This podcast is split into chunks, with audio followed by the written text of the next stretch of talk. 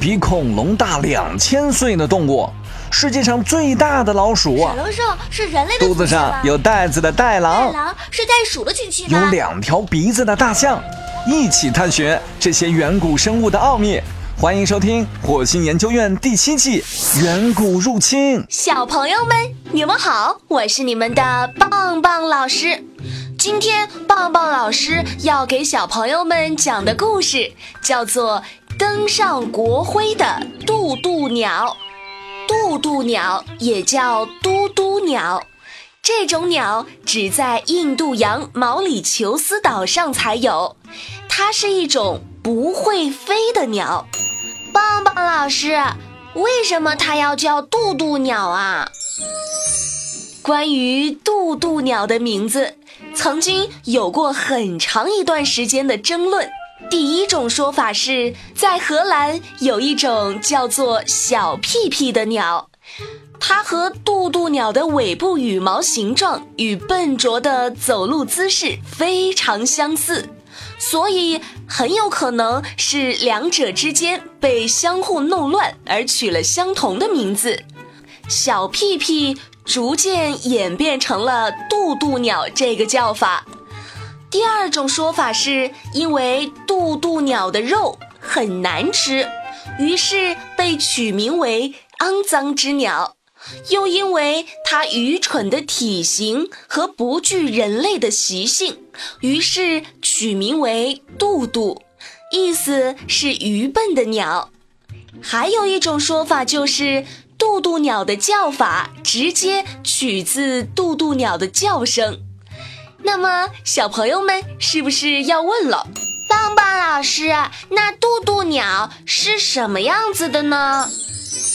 渡渡鸟有一身蓝灰色的羽毛，喙长大约在二十三厘米左右，前端有弯钩，钩上还有红点，翅膀比较短小，双腿是亮眼的黄色，也比较粗壮，在它们的臀部有一簇卷起的羽毛。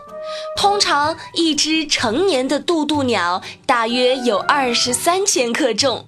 当然啦，这要是和有二百五十千克的恐鸟相比，就小得多啦。关于渡渡鸟，还有这样一个故事：在毛里求斯岛上，有一种特有的树种，叫卡伐利亚树。几百年来，卡伐利亚树和渡渡鸟一直生存在这个岛上。后来，由于人类的过度猎杀，到一六八八到一七一五年间，渡渡鸟便逐渐灭亡了。